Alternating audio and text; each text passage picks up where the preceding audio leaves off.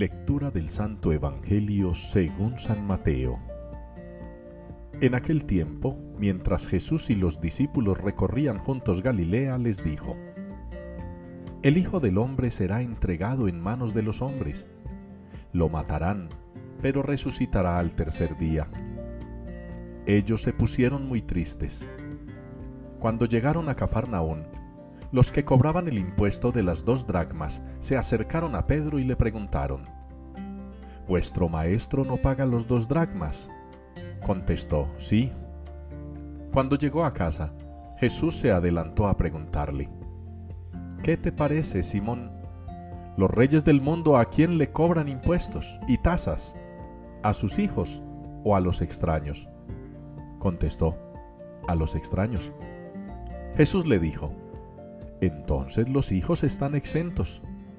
Sin embargo, para no darles mal ejemplo, ve al mar, echa el anzuelo, coge el primer pez que pique, ábrele la boca y encontrarás una moneda de plata. Cógela y págales por mí y por ti. Palabra del Señor. Llenos están el cielo y la tierra de tu gloria es la respuesta con la que participamos hoy en la liturgia, uniéndonos al Salmo 148.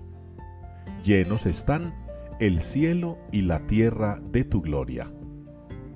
Una verdad de fe, una experiencia cristiana, una sensación de los hijos de Dios, que el cielo y la tierra están llenos de la gloria, de la gloria de Dios. Una gloria que se manifiesta en prodigios, como nos lo narra la Sagrada Escritura, el Antiguo y el Nuevo Testamento. Pero el prodigio más maravilloso, el que no tiene discusión ninguna en importancia, es la resurrección del Señor, la manifestación plena y absoluta de la gloria de Dios que se hace poder para nosotros. Vencer la muerte, vencer al maligno, vencer al pecado, vencer a la tiniebla, vencer a la ignorancia, vencer a la maldad. Eso ha hecho Jesús, la manifestación máxima de la gloria del Padre, porque como Hijo la tiene y la tiene también el Espíritu Santo. Esa es la gloria de Dios, que habita el mundo, que llena la tierra y llena el cielo.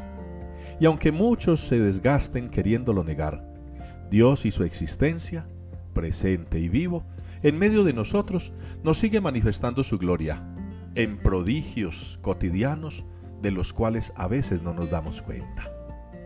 La amistad, el amor, la solidaridad, el perdón, la misericordia, la generosidad, el compartir, la ayuda mutua, el ser hermanos, hijos del mismo Padre esa es la gloria de Dios manifestándose en medio de nosotros como un anticipo de lo que hemos de vivir.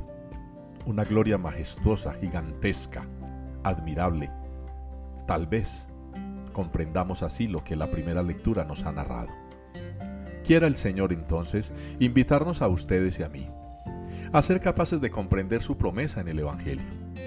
Sufrirá, dice a los apóstoles, pasará por dificultades, morirá pero va a resucitar. Y ustedes y yo, hermanos, como hijos de Dios, también resucitaremos y estaremos junto a Jesús en la gloria eterna.